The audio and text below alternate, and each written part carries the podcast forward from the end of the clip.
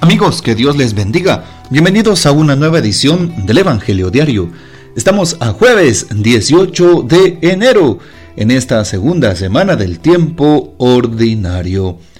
Y para hoy recordamos y celebramos en la liturgia de la iglesia a Santa Prisca o Priscila. Así es, hoy 18 de enero recordamos a esta gran santa mártir.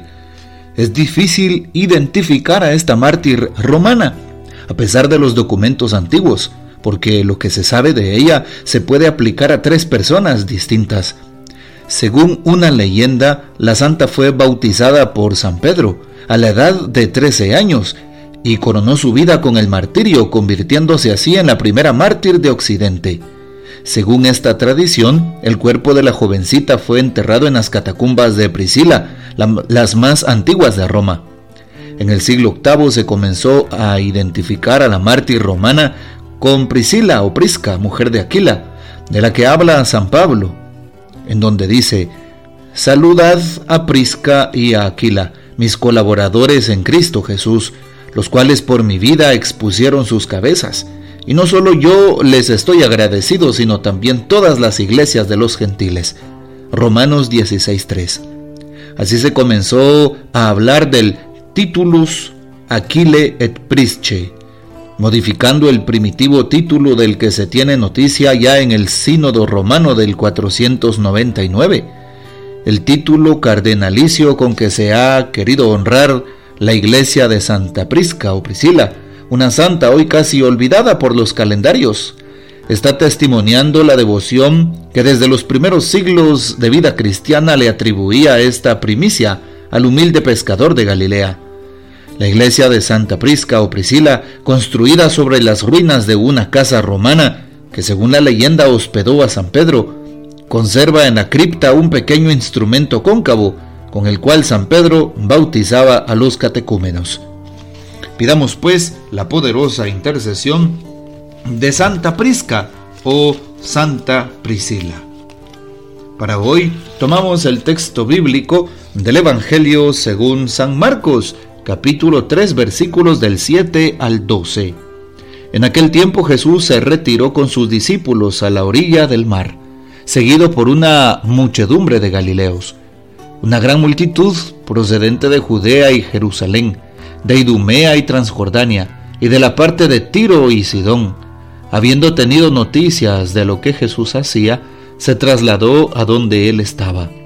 Entonces rogó Jesús a sus discípulos que le consiguieran una barca para subir en ella, porque era tanta la multitud que estaba a punto de aplastarlo.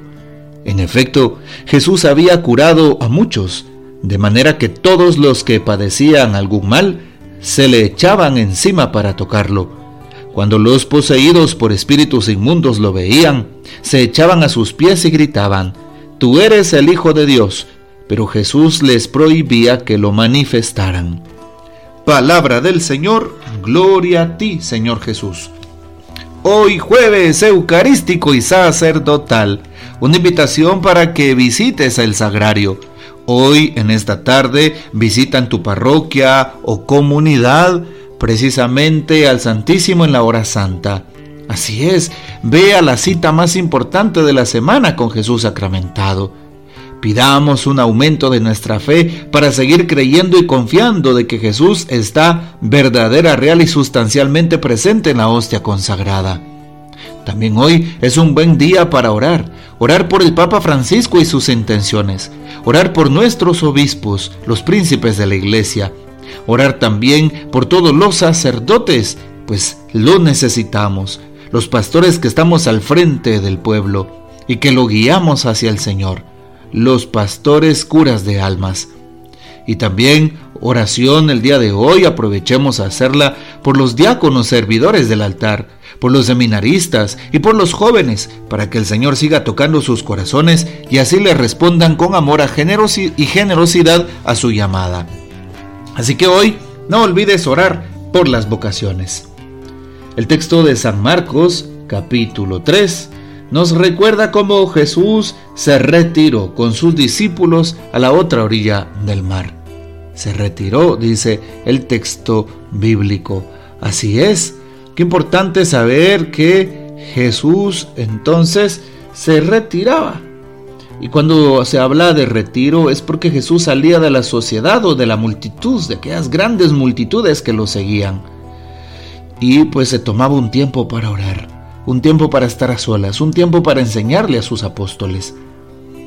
Hoy dice que una gran muchedumbre de Galileos lo sigue, algunas más procedentes de Judea, Jerusalén, Idumea, Transjordania, y así va dando nombres de distintas ciudades.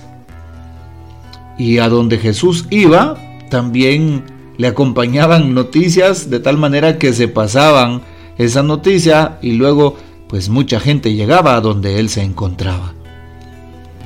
Rogó Jesús a sus discípulos que le consiguieran una barca para subir en ella, pues la gente se aglomeró, dice el texto de hoy.